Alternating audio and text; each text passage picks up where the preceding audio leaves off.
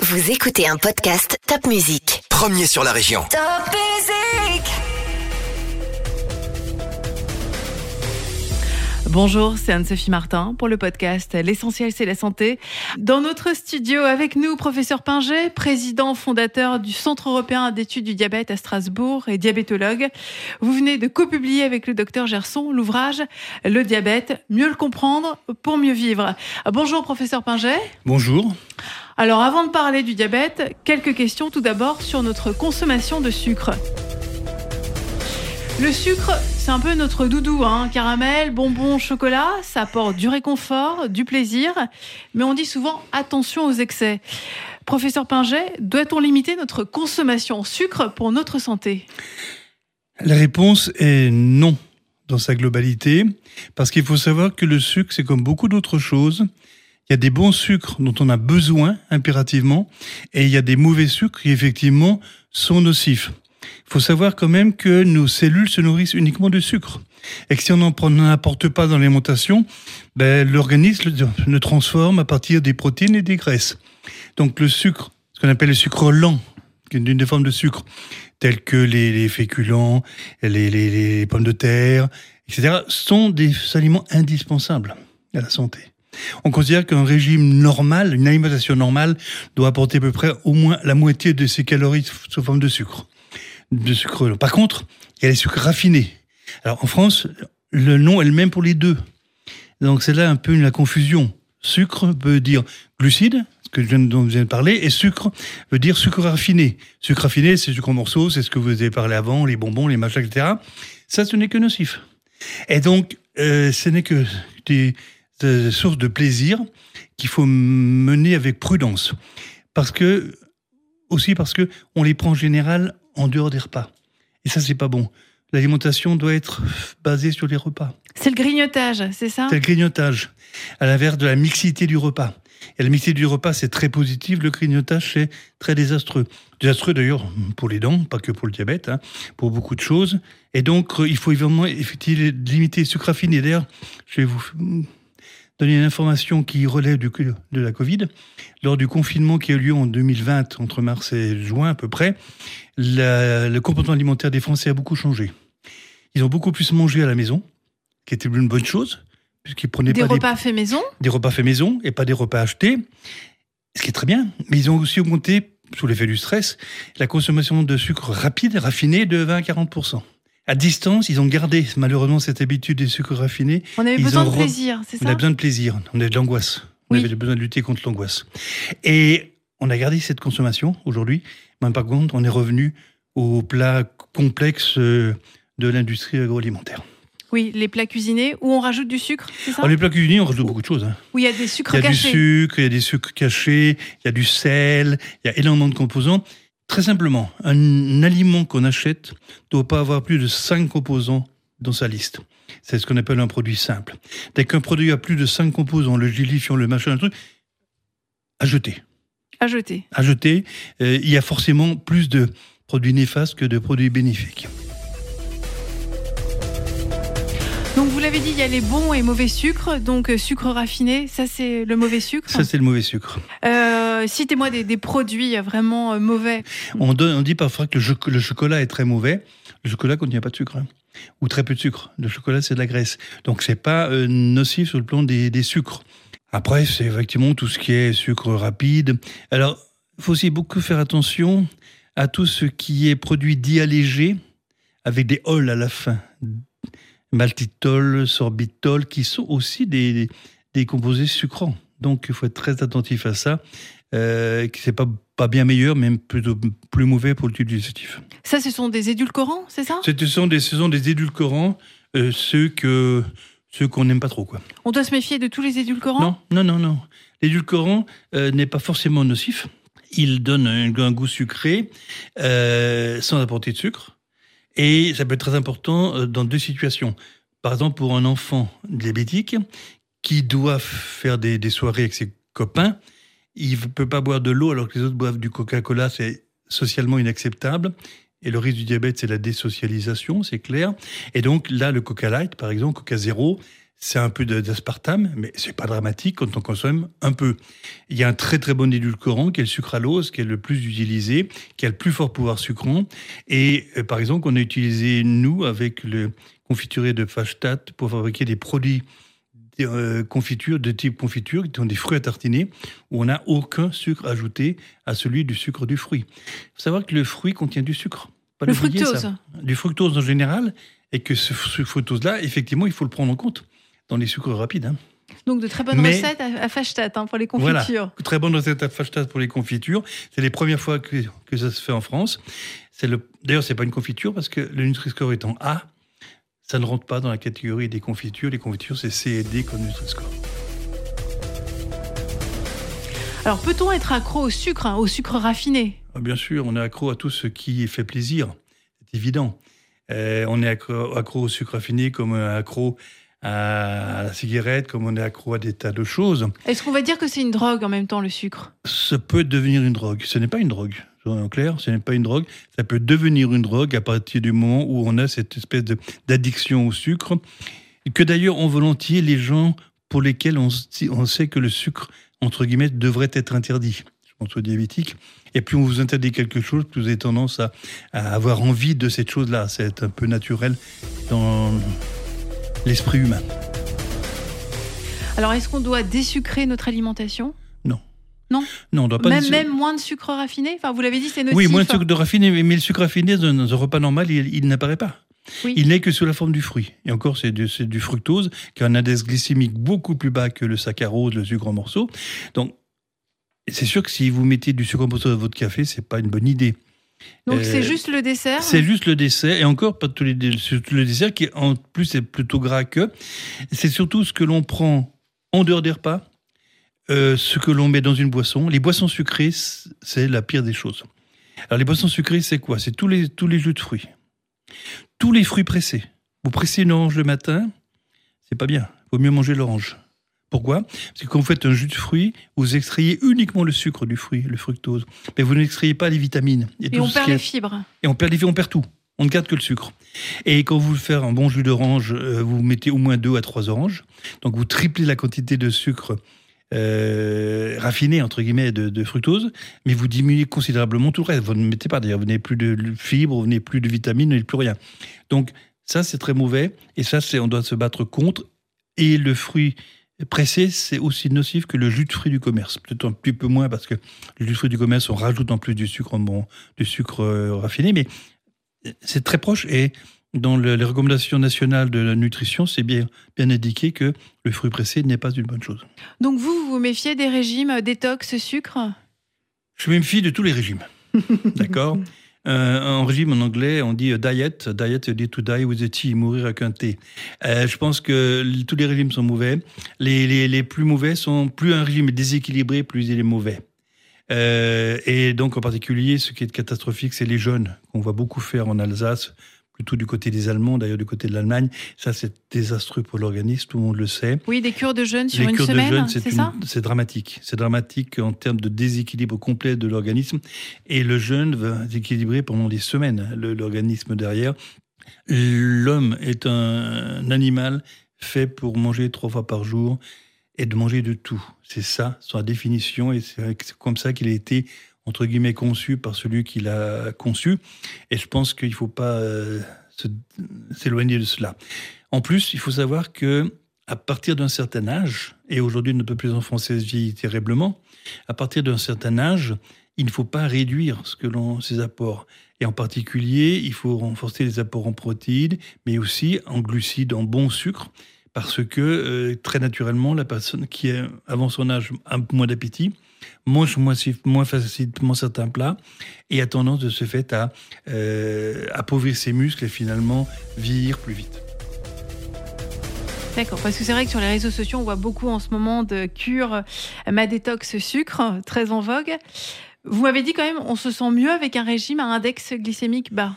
Oui, parce que la, la pousse montée glycémique que l'on a après un repas, alors plus ou moins forte euh, selon que l'on est plus ou moins diabétique entre guillemets, euh, ça, ça donne le coup de pompe quoi. C'est le cas ces coups de pompe de l'après-midi, euh, etc.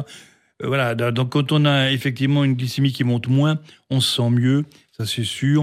Dans Mais quelle surtout- mesure on se sent mieux enfin, Oh ben, on se sent moins somnolent, on se sent moins, moins pesant, on se sent. Mais, mais et surtout, on, on rend service à son organisme, ça c'est évident. Alors, vous avez dit attention au grignotage. Comment euh, manger euh, moins sucré? Enfin, comment éviter ces grignotages? Ah, ben alors ça, faut de- je ne suis pas psychiatre, donc je serais mal à l'aise pour répondre à votre question. C'est une Oui. question d'agir sur le comportement. Alors, on peut grignoter des choses, on peut grignoter des pommes, euh, on peut grignoter quelques fruits à index glycémique très bas, mais, mais voilà, mais le reste, euh, non. Ça veut dire qu'il faut plutôt avoir un fruit sous la main qu'un sucre pomme, rapide, c'est ça? Une pomme, une poire, euh, des choses qui sont très peu sucrées, pommes, poires, le, le- le melon, la, la pastèque. euh, et voilà, ça on peut tranquillement manger, fraises, framboises, en condition de ne pas mettre de chantilly ni de sucre. hein. Mais ça, ça peut se manger parce que c'est vraiment très pauvre en, en, en saccharose. D'accord, donc avoir toujours un fruit sous la main. Ou euh, ne pas manger. Ou Euh, un bon verre d'eau, et puis voilà. Petit- Et le mieux encore, c'est à la place de manger, de bouger. De bouger. L'activité physique est très importante pour les diabétiques, on, y reviendra. Sur les sucres cachés, euh, quels sont les sucres cachés dont on doit particulièrement se, méfier? Ah ben c'est tout, tout ce qu'on a dans les produits composés. hein. Là, vraiment, quand vous achetez un produit composé, un plat composé, regardez toujours, toujours la composition. Et attention, euh, vous verrez que ça peut être pauvre en sucre. Et vous regardez, c'est des glucides quand même. Regardez, prenons l'exemple des, des chewing-gums. Moi, je vois régulièrement des, des mamans avec des enfants diabétiques. le gamin mange un chewing-gum. Et elle m'a dit, oui, c'est pas grave, j'ai acheté en Allemagne, c'est sans sucre. Quand on regarde la composition, c'est 99% de glucides, 0% de saccharose. Donc, c'est pas mieux. Voilà. C'est vraiment, vraiment apprendre à lire les étiquettes. Donc c'est un autre sucre, c'est ça qu'ils utilisent? Oui, c'est un autre sucre, mais c'est pas mieux. Ils utilisent plutôt le, le sorbitol au lieu du, au lieu du saccharose, mais c'est pas mieux. C'est un alcool au lieu d'un ose, mais c'est pas mieux. D'accord. Donc les regardez bien- produits labellisés regardez sans bien sucre, de- attention, c'est ça? Tout ce qui s'amine par ose et ol, ose et ol, ose c'est des sucres, ol c'est des hum, alcools, ça c'est pas bon.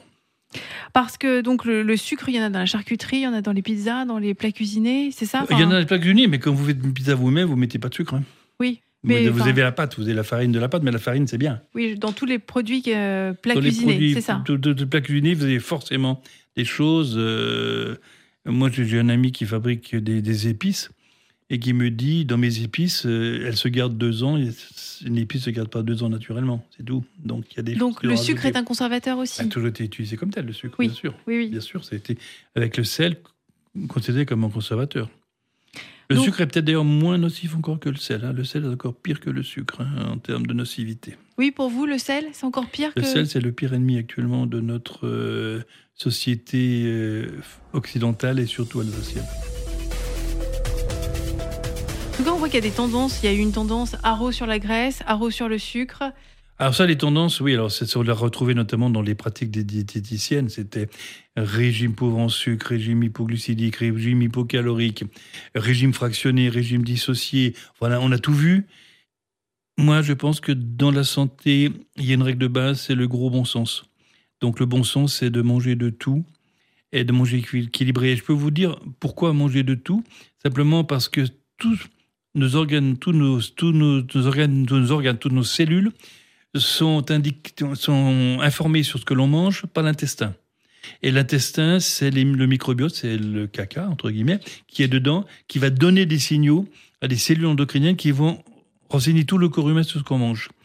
Plus un microbiote est varié, donc plus l'alimentation est variée, parce que le microbiote dépend de l'alimentation, plus un microbiote est varié, donc une alimentation variée, et meilleurs seront les signaux envoyés par l'intestin aux autres organes. Plus le microbiote est pauvre, donc l'alimentation peut varier, et plus les signaux sont mauvais. Donc vraiment, c'est la variété, la mixité, les trois repas qui sont les règles de base. Est-ce qu'on peut dire que l'industrie alimentaire a une responsabilité dans notre consommation parfois excessive de sucre? Alors, la, nature alimentaire, euh, bien sûr, euh, joue un rôle, c'est une évidence. Euh, J'en veux qu'un exemple, c'est les publicités faites à la télévision, aux heures de grande écoute des enfants, sur des produits dont on peut se poser des questions quand même.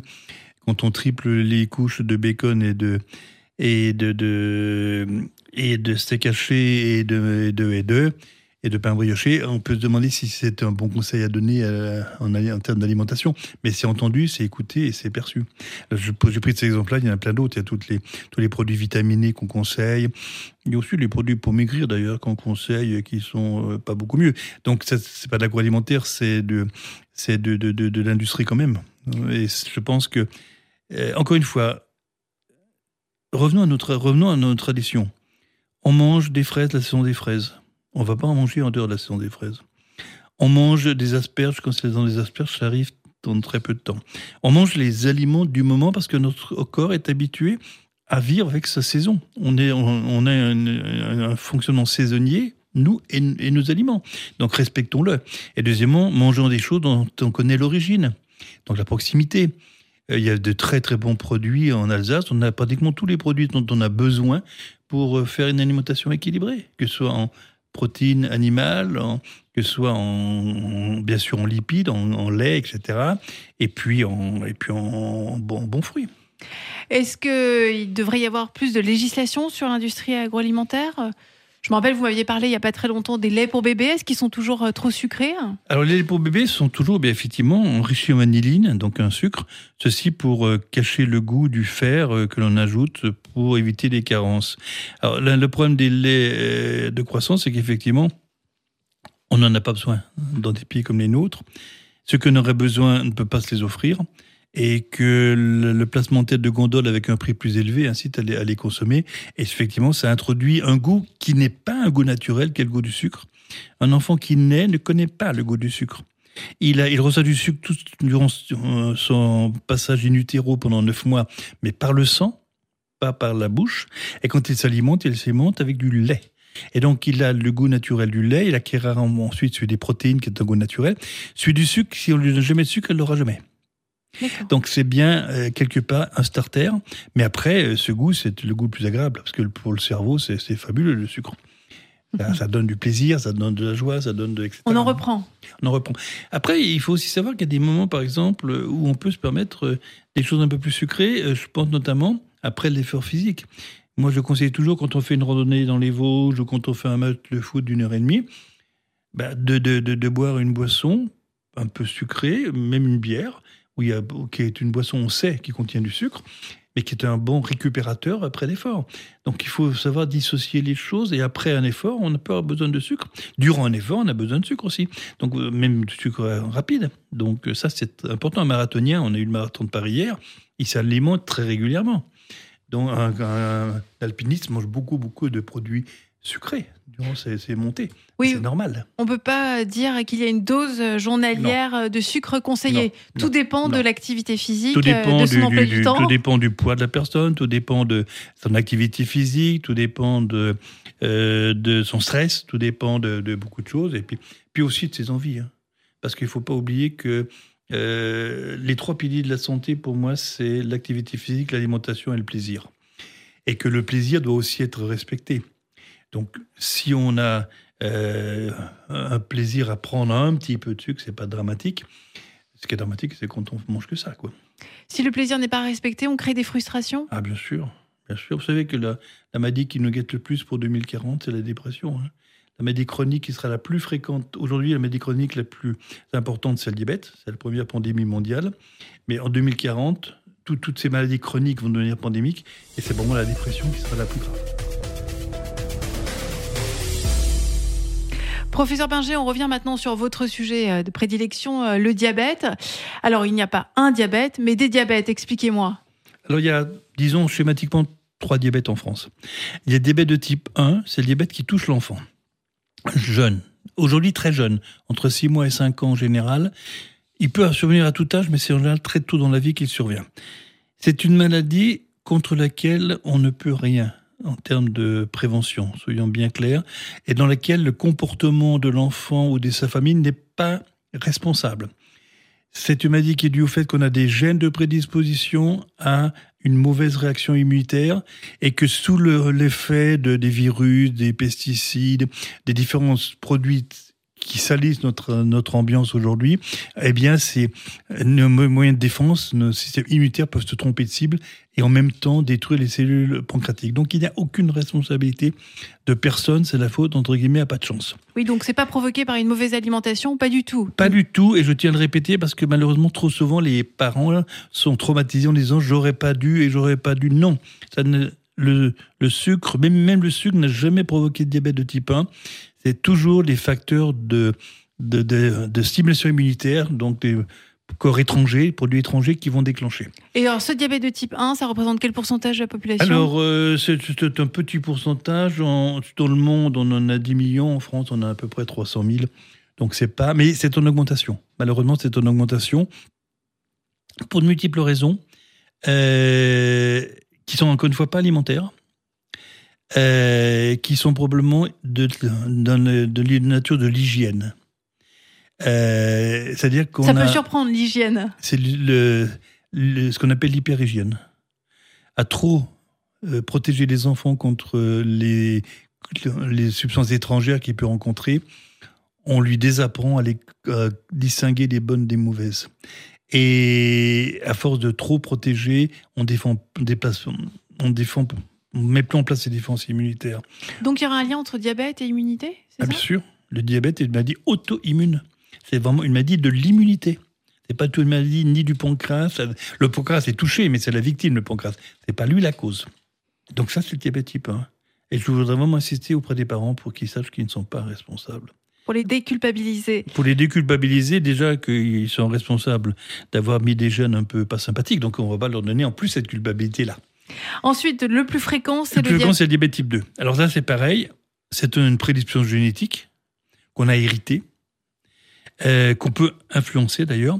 Et puis, ce sont des facteurs, alors là, ce qu'on appelle des facteurs modifiables. Dans tous les cas, c'est des facteurs d'environnement, mais ceux-là sont modifiables. Modifiables pourquoi? Parce que ben, c'est l'alimentation, ce que j'appelle la malbouffe, c'est l'inactivité physique, c'est le stress, alors, il y en a un qui n'est pas modifiable, c'est l'âge, ça on peut rien y faire. Hein. Mais les autres sont globalement modifiables, c'est le tabac. Donc, sont globalement modifiables. Et là, effectivement, il y a une euh, responsabilité pour 50% au moins de la personne, mais pas, pas pour 100%. Là aussi, il faut déculpabiliser. Si on n'a pas les gènes, on ne sera jamais diabétique. Souvent, c'est héréditaire, hein, c'est ça. Alors, ce type 2, il est héréditaire. Le type 1 n'est pas héréditaire. Il est génétique mais pas héréditaire. Le type 2 est génétique et héréditaire. Ça veut dire que les gènes sont des gènes qui ont été mutés au fur et à mesure de l'évolution de l'espèce humaine pour, euh, bah, pour réagir contre ce qui était des problèmes de l'espèce humaine à, l'époque, c'est-à-dire la privation alimentaire, l'activité physique obligatoire, etc., qui aujourd'hui sont plus du tout nos problèmes. Et donc ce diabète de type 2 se déclenche souvent vers l'âge de 50 ans? Alors le, le maximum actuellement de prévalence, donc le taux le plus élevé, c'est entre l'âge de 65 et 80 ans. Mais l'incidence, donc les nouveaux cas aujourd'hui, c'est autour des, 50-60 ans. Et on voit de plus en plus une avancée en âge avec des, des, des, euh, des, débuts à 30, 35 ans. On le voit quand on fait des dépistages, qu'il y a des gens de 31 ans qui déjà sont diabétiques et ne le savent pas. Aux États-Unis, c'est la maladie la plus fréquente dans les universités américaines, il faut bien le savoir. Hein. Donc ce diabète de type 2, aujourd'hui, euh, c'est vraiment un vrai problème. Hein. C'est lui qui, le, plus explose, qui explose le plus dans le monde. Et euh, c'est celui contre lequel on doit vraiment faire de la prévention. Je dis toujours qu'il faut... Ce diabète de type 2 ne se soigne qu'avant le diabète. D'accord, c'est-à-dire euh, C'est-à-dire que prévention, mais prévention doit être ciblée. On ne peut pas faire de la prévention de masse, ça marche pas. De la prévention en fonction de ses résultats sanguins, c'est ça? Donc déjà en fonction de, l'histoire, en fonction de l'histoire de la personne, l'histoire familiale. Est-ce qu'il y a des antécédents de diabète? Est-ce qu'il y a eu des antécédents cardiovasculaires dans la famille? L'histoire personnelle. Est-ce qu'à un moment donné, il y a une prise de poids? Est-ce qu'il y a une hypertension? Est-ce qu'il y a du cholestérol? Est-ce qu'il y a eu un diabète durant la grossesse? Tous ces éléments-là sont des éléments qui sont ce qu'on appelle les facteurs de risque. Quand on a ces facteurs de risque, il faut faire une prise de sang, dès l'âge de 30 ans. Quand on n'a pas ces facteurs de risque, on peut attendre 45 ans pour le faire, mais de toute façon, il faut faire le seul examen qui permet de savoir qu'on est diabétique, qui est une prise de sang pour dosage du taux de sucre, dosage de la glycémie. En tout cas, le diabète gestationnel euh, pendant la grossesse, lui, est de plus en plus euh, pris en compte, enfin diagnostiqué. Ça, c'est important aussi pour euh, Alors, les futurs, pour limiter les futurs diabétiques? Alors, c'est important pour deux raisons. C'est important pour l'enfant, mais on sait que les risques d'un diabète gestationnel chez l'enfant sont, pour l'enfant qui va naître, sont pas très grands. Il y a que si le diabète est très sévère qu'il y a vraiment des risques pour l'enfant. Euh, c'est surtout un risque pour la mère. Il faut savoir qu'un diabète gestationnel, c'est un diabète qu'on découvre durant la grossesse. On ne sait pas s'il existait avant, et on ne sait pas s'il va persister après. Donc c'est vraiment euh, ça la vision du diabète gestationnel. Pourquoi on fait un diabète? Parce qu'une femme enceinte nourrit un enfant dans son ventre. Et pour nourrir un enfant, elle est obligée de mobiliser ses réserves pour aller les envoyer à l'enfant pour que l'enfant, lui, ne jeûne jamais. Une femme s'alimente trois fois par jour. Un enfant est une pompe à, une pompe à sucre. À sucre. Hein, vous voyez l'importance du sucre. L'enfant ne se nourrit que de sucre. Donc c'est une pompe à sucre qui pompe en permanence. Et pour permettre ce pompage, la femme, le métabolisme de la femme se modifie et avec notamment ce qu'on appelle une résistance à l'insuline qui est une cause déclenchante du diabète. La même cause que dans l'obésité. C'est un peu comme l'obésité, la grossesse. Et donc, quelque part, euh, ça veut dire que cette femme a des risques d'être diabétique puisqu'elle a été capable de développer un diabète. Donc, elle a le terrain génétique, elle a des choses. Et l'élément important qui, malheureusement, ne se fait pas bien, c'est qu'il faut surveiller ces femmes après. D'abord, il faut essayer de mettre en place tout de suite des mesures de dire attention, faut bouger, attention de pas, attention au poids, etc. D'avoir une hygiène un peu correcte et surtout d'avoir beaucoup d'activité physique. Mais il faut surtout, surtout, tous les ans, euh, tous les deux ans, alors au début on dit tous les trois ans, puis après on rapproche, faire une prise de sang. Parce que dès qu'on voit que la glycémie monte, il faudra intervenir. Et malheureusement, euh, c'est un très bon modèle pour euh, éviter le diabète ou retarder l'apparition. Malheureusement, c'est pas fait actuellement et c'est un peu dommage. C'est très dommage. les femmes enceintes sont très surveillées pendant leur grossesse, mais après, on les abandonne un petit peu, peut-être. On les abandonne et elles s'abandonnent. Il y a les deux. Oui, il y a les deux. Après, il faut Il s'occuper y a les deux parce que durant, la grossesse, elle va pas louper une seule prise de sang. Oui, Après la grossesse, tu dis oh, bof. Et comme parfois le médecin n'est pas forcément assez insistant, ben il- voilà, on voit encore des diabètes qui auraient pu être peut-être pas évités, mais retardés en tout cas. Et avec un diabète de type 2, est-ce qu'on peut se soigner en limitant sa consommation de sucre? Alors encore une fois, on peut se soigner en mangeant équilibré. On est toujours, ce- c'est pas le sucre qu'on va réduire, c'est l'alimentation qu'on va équilibrer avec ces trois repas euh, pris, pas de grignotage, euh, fruits, légumes, protéines, laitage, etc. Ça, c'est le point important. C'est le seul point. Après, qu'on soit diabétique ou pas diabétique, la quantité qu'on va manger dépend de son activité physique et de son poids. Mais il n'y a pas de, il a pas de rythme spécifique. Alors oui, bien sûr, tout ce qui est boisson sucrée, mais on l'a dit, c'est mauvais pour tout le monde. Donc, euh, ce qui est mauvais pour tout le monde est encore plus mauvais pour le diabétique. Mais euh, les choses s'arrêtent là. Et il faut aussi que le diabétique euh, trouve du plaisir à manger et trouve du plaisir aussi à être avec des amis autour d'une table. Parce que, encore une fois, la table est un des éléments de socialisation, encore pour l'instant, de notre société. Et être euh, différent des autres à table, c'est un élément qui ne favorise pas l'intégration sociale, et notamment pour les enfants. Ça fait plusieurs années qu'on entend parler d'épidémie du, diabète avec des chiffres vertigineux. Malgré la, prévention, ce diabète progresse toujours et encore Alors malheureusement, oui. Alors là c'est une véritable pandémie. Pandémie, ça veut dire une épidémie à l'échelle mondiale, et qui ne s'arrêtera pas, en tout cas avant 2040-2050, euh, mais qui ne touche pas euh, de manière ég- égale tout le monde. C'est-à-dire que pour nous, globalement, on a fait le plus gros du chemin. C'est-à-dire que, notamment en Alsace, on est arrivé à peu près au plus gros du chemin, c'est-à-dire qu'on va commencer à voir le nombre de cas se stabiliser, et comme notre démographie n'explose pas de manière fondamentale, on n'aura pas une progression en Alsace qui va être monstrueuse dans les années à venir. Le taux est déjà suffisamment élevé actuellement. Alors aujourd'hui, les chiffres du je, vais, diabète en je vais- je vais Alsace. donner les chiffres de la métro- de l'Eurométropole de Strasbourg, parce qu'on les a et, euh, grâce à l'Observatoire de santé et au CED. 480 000 habitants sur l'Eurométropole, 42 000 cas de diabète. Et à peu près 30% de cela, donc à peu près 10 000 cas de diabète non diagnostiqués. Donc ça Voilà. fait plus de 10% C'est bien plus de 10% tout ça. Si on regarde, si on va un peu plus loin sur ce que nous on est en train de faire, on voit que 15%, 15 à 20, 20, 15 à 20% de la population alsacienne soit est diabétique, c'est à peu près 10%, 10-12, soit est exposé au risque de diabète parce que euh, le contexte est là, parce qu'il y a des anomalies modérées de la glycémie, etc. Donc c'est un véritable problème. Mais je pense qu'on est arrivé au taquet là et qu'on ira, on va continuer à rester stabilisé. On va pas régresser tout de suite parce que les gènes sont là et on va pas les changer comme ça du jour au lendemain. Surtout que maintenant on sait que c'est plus un problème de génétique et de génomique, c'est un problème d'épigénique, d'épigénétique et d'épigénomique. C'est encore plus compliqué. Alors expliquez-moi, parce que. Très simple. oui. Très simple. La génétique, le génome, ce sont des gènes qui, ont, qui avec le temps, ont muté. Donc ce sont des gènes anormaux. Et quand on fait une, une carte des gènes, on les trouve. Donc ces gènes mutés. Quand on a découvert la carte du génome il y a une quinzaine d'années, on pensait avoir bouleversé la médecine, mais on n'a rien bouleversé du tout. Pourquoi? Parce que le gène est aussi capable de modifier son fonctionnement sans être muté. C'est ça l'épigénétique. C'est que des gènes qui restent normaux dans leur structure nucléaire peuvent avoir par suite de modifications euh, de biochimiques sur certaines parties du gène des dysfonctionnements. Et là, le gène n'a pas été modifié, mais par contre, si, enfin, le gène a été modifié, mais pas muté. Et on pense actuellement que, euh, en particulier, ces modifications épigénétiques proviennent de la malnutrition des, des, des, parents, et notamment des hommes. Et en Alsace, on sait que les hommes durant la Deuxième Guerre mondiale euh, ont été quand même pour la majorité très mal nourris, puisqu'ils sont partis en Allemagne à la guerre, en déportation, au STO, etc. Et euh, ils ont probablement entraîné de telles modifications parce qu'ils ont une privation alimentaire. Et on sait que maintenant que ces signaux-là sont envoyés par le sperme lors de la conception et vont impacter dès la, fécondation de l'enfant.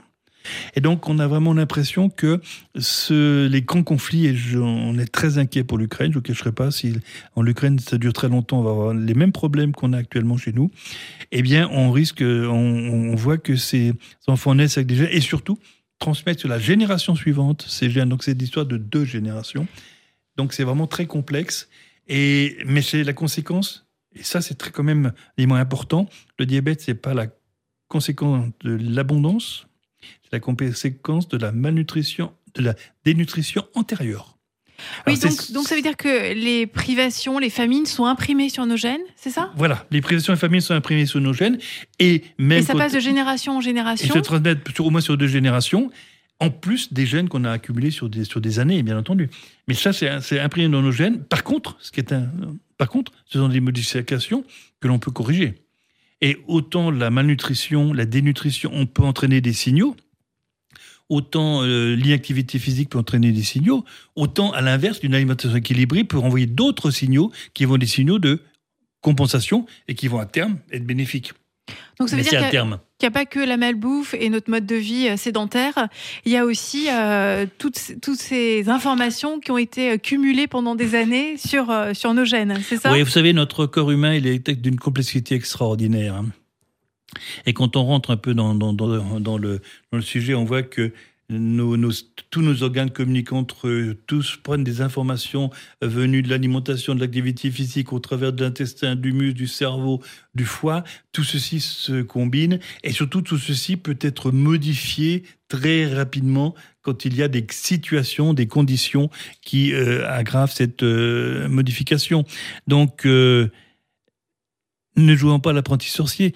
Et je vais dire une chose les, la, Première Guerre mondiale était aussi, aussi perturbante pour les hommes alsaciens que la Deuxième Guerre mondiale. Après la Première Guerre mondiale, il n'y a pas eu de diabète. Après la Deuxième Guerre mondiale, il y a un diabète parce qu'en 2000, il y a eu l'explosion de la technologie. Il y a eu tout ce euh, déploiement des moyens modernes de mobilité, de tout ce qui est aujourd'hui euh, fait de notre société. Un exemple, un homme français, il y a 300 ans, avait 8 heures d'activité physique par jour, 7 jours sur 7, 365 jours par an. Aujourd'hui, un Français a 45 minutes d'activité physique par jour. Est-ce que ça veut dire qu'on vivrait mieux avec 8 heures d'activité ah, physique par jour? Ça ah, veut dire qu'il ah, faudrait des journées de travail euh, non, moins longues non, non, non, non, non, non, non, il faut. J'ai pas dit, j'ai pas dit qu'il faut, j'ai pas dit qu'il faut travailler plus pour gagner moins. Ne faut pas dire ce que je n'ai pas dit. Euh, je dis mais bon, ça... si c'est peut-être euh, notre mais, mode physiologique. Mais, mais, savoir, mais je donne un exemple très simple. Euh, on est au bureau, ben déjà on va se lever au bout d'une heure. Et on va bouger même 10 minutes au bout d'une heure. On va pas rester 3 heures dans une salle de réunion sans bouger. On va faire des mouvements. Il faut vraiment bouger, bouger, bouger, bouger tout le temps. Euh, ne pas hésiter à utiliser ses mains, à utiliser tout ce qu'on veut, à, porter des bouteilles. Voilà, il faut vraiment bouger, bouger. On sait que tout signal musculaire est toujours un bon signal pour l'organisme. Le diabète, ça ne doit pas être une maladie sous-estimée. Ça peut entraîner des complications importantes, graves? Alors, ça peut entraîner des complications importantes, graves. Ça en a entraîné beaucoup au cours des années écoulées. Parce que, il faut savoir que le diabète, tu m'as dit qu'on connaît depuis pas très longtemps. Jusqu'en 1920, les diabétiques mouraient parce qu'on n'a pas d'insuline. En, en, 1921, on découvre l'insuline? En 21, on découvre l'insuline. En 23, on traite le premier enfant, Leonard Thompson, à l'insuline. Jusqu'à ce moment-là, tous les diabétiques de type 1 mouraient. C'est quand même un point important. On sait doser l'insuline depuis 1960. Donc on comprend on, on, un peu comment fonctionne l'organisme depuis 1960. Ça fait 50 ans. Donc aujourd'hui, l'espérance de vie des eh malades ben, diabétiques a considérablement augmenté ces dernières années? Aujourd'hui, déjà, les complications qui étaient la conséquence des, des, des mauvaises prises en charge, parce qu'on ne savait pas à l'époque, euh, sont en train de disparaître complètement, parce que maintenant, on sait exactement ce qu'il faut faire. L'espérance de vie d'un diabétique est exactement l'espérance de vie d'un sujet non diabétique. Moi, j'ai des patients que je suis depuis 60 ans de diabète et qui vont très bien. Donc ça, c'est plutôt une bonne nouvelle C'est une très bonne nouvelle. On sait qu'aujourd'hui, on peut. Reste ce qu'on ne sait pas encore faire. C'est le confort de vie. C'est le confort de vie. Voilà. Mais ça, on va y arriver. On est en train d'y arriver. Et 2020 est une année cruciale, cruciale, cruciale pour la diabétologie, puisque sortent maintenant les premiers systèmes automatisés qui vont remplacer les, les injections d'insuline et contrôle de glycémie et qui vont marcher tout seuls. Oui, alors parlez-nous des espoirs. Euh, on pourra oh. mieux vivre en étant diabétique ah, Les espoirs sont immenses, sont immenses. Euh, je n'ai je ne crois pas connu une période euh, aussi faste que les, euh, les, les post-2020. Les deux années qui viennent de s'écouler qui sont extraordinaires. La recherche a particulièrement avancé au alors, Centre déjà, déjà la technologie... européen d'études du diabète Oui, alors déjà, la technologie industrielle dans les grandes, dans les grandes, euh, les grands laboratoires a beaucoup progressé. Et aujourd'hui, grâce à l'intelligence artificielle, grâce à des systèmes connectés, on est capable de euh, gérer. Et puis nous, nous avons une autre approche qui est d'approche de prévention et en travaillant sur des, isolant des molécules, en particulier celles qui viennent du muscle, et qui, chez l'animal en tout cas, c'est démontré, empêche l'apparition de diabète, empêche l'apparition des complications si le diabète est avéré et permettent de greffer avec succès euh, des, cellules pancréatiques d'un animal à un autre. Donc on va véritablement vers des choses extraordinaires. Dans le diabète de type 1, c'est plutôt la technologie. Dans le diabète de type 2, ce sont ces nouvelles molécules, molécules qui vont avoir un effet extraordinaire euh, sur la prévention. Peut-être parce que l'hyperglycémie, l'excès de sucre n'est pas le seul élément en cause et que l'inflammation est probablement un médiateur entre le glucose et les complications de l'excès de glucose. Donc il y a la greffe de cellules pancréatiques, il y a le pancréas artificiel? Oui, qu'on appelle maintenant l'insulinothérapie automatisée, mais c'est pareil. Donc ça, ça avance particulièrement ça, ça, ça avance très. On est très bien. Je peux vous dire, les deux viennent d'être pris, pris en charge par l'assurance maladie en tant que traitement c'est un élément important. Quand on Donc finance là, on un traitement, concret, hein, ça, voilà, ça on est concret. La, la Grédilos est remboursée depuis juillet 2020 et les les les l'institut automatisé est artificielle depuis cette année. Donc très clairement, voilà, euh, on est on est sur une phase où euh, on va forcément aller très très vite et je pense que euh, avoir un enfant diabétique aujourd'hui, c'est plus, c'est plus un drame comme ça a pu l'être il y a 20 ans euh, ou il y a 25 ans. Et le Centre européen du diabète euh, à Strasbourg donc, a lancé récemment une start-up, Ilonov? Eh ben, Ilonov, c'est simplement qu'une des molécules qu'on a isolées au niveau du muscle et qui a fait trois effets permet de greffer, empêcher l'apparition de diabète, empêcher, empêcher l'apparition des complications une de ces molécules, on veut la transformer en un médicament, et que pour transformer une molécule en un médicament, ben, il faut beaucoup d'argent. Ça coûte beaucoup plus cher que la recherche en amont, et donc on rentre dans un autre monde, qui est le monde, ben, de, le monde de la start-up, le monde de la société industrielle, euh, qui afin de lever des fonds suffisants pour aller, aller faire du préclinique puis du clinique, et en 2023-24 faire les premiers essais chez l'homme de cette, euh, de cette molécule. Alors Donc, concrètement, ça voudra dire qu'on pourra guérir du diabète? Expliquez-moi. Attendez, on pourra prévenir le diabète? Ça, c'est une première chose. en prévenir, c'est-à-dire retarder l'apparition, voire ne, empêcher l'apparition. On pourra deuxièmement empêcher ou ralentir l'évolution des complications, parce qu'on n'a pas que les gens qui vont être diabétiques, on a ceux qui sont déjà. Donc prévenir, ralentir l'apparition des complications et entraîner ce que nous avons appelé probablement dans nombre de cas une réversion du diabète, c'est-à-dire un retour en arrière, pas forcément jusqu'au stade de l'absence de diabète, mais en tout cas jusqu'à un stade où les choses sont beaucoup plus simples à gérer.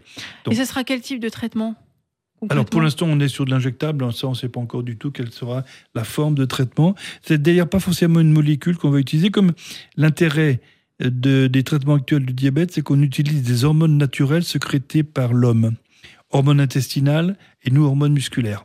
Donc ça veut dire qu'on est sur euh, des produits déjà qui n'ont aucune dangerosité, contrairement à un médicament ou à certains médicaments, puisque c'est des produits naturellement produits.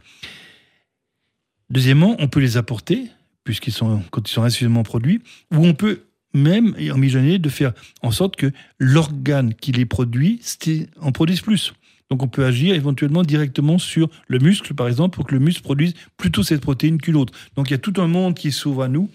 Mais ce monde, il est, il vient du fait qu'on a compris qu'il y a dans notre organisme une communication entre nos organes et que on a toujours mis le diabète comme du pancréas en disant c'est le grosse parce que l'insuline. Non, le pancréas, c'est la première victime dans le diabète. Et les organes en cause, c'est l'intestin, c'est le foie, c'est le cerveau, c'est le muscle, euh, qui sont les, organes clés. Et c'est probablement le muscle qui est le premier organe fondamental dans l'histoire du diabète. Et peut-être que dans, dans 15 ans, on vous dira que le diabète est une maladie du muscle et pas du pancréas. Donc ça veut dire euh, les résultats de votre startup Ilonov, on les verra très prochainement dans ah ben écoutez, on est on est dans la première année puisqu'on a créé en 2021. On est en ce qu'on appelle en levée de fonds. Euh, je pense que les premiers résultats c'est pour l'année prochaine. D'accord. Donc 2023. 2023. Ça veut dire que les premiers patients pourront en profiter Je pense que les, les preuves seront suffisantes en 2023 pour que, disons, début 2024, on puisse commencer les premiers essais qui seront probablement des essais de, greffe. En tout cas, dans votre ouvrage, on retient l'adage à la fin, donc bien bouger, bien manger, bien dormir sont les garants d'une bonne santé. Il est bon de le rappeler, professeur Il est bon de le rappeler parce que, et vous le dites, il y a un élément important dont on n'a pas parlé du tout, qui est le sommeil. Le sommeil est véritablement un des éléments majeurs de la santé. Et malheureusement, nous ne dormons pas assez actuellement en France. On dort, il nous manque en moyenne une à deux heures de sommeil par jour. Et le sommeil est véritablement le protecteur de la santé. Un garant de notre bonne santé. C'est un garant de notre bonne santé. Et d'ailleurs, le sommeil est très dépendant du soleil qui règle notre cerveau, qui règle notre horloge, qui nous fait dormir. Donc, euh, sachons aussi profiter du soleil quand il se présente, ce n'est pas le cas aujourd'hui et préserver votre sommeil. Merci beaucoup, professeur Pinger, pour toutes ces explications sur le sucre, le diabète et sur les espoirs de thérapie. Merci. Merci à vous.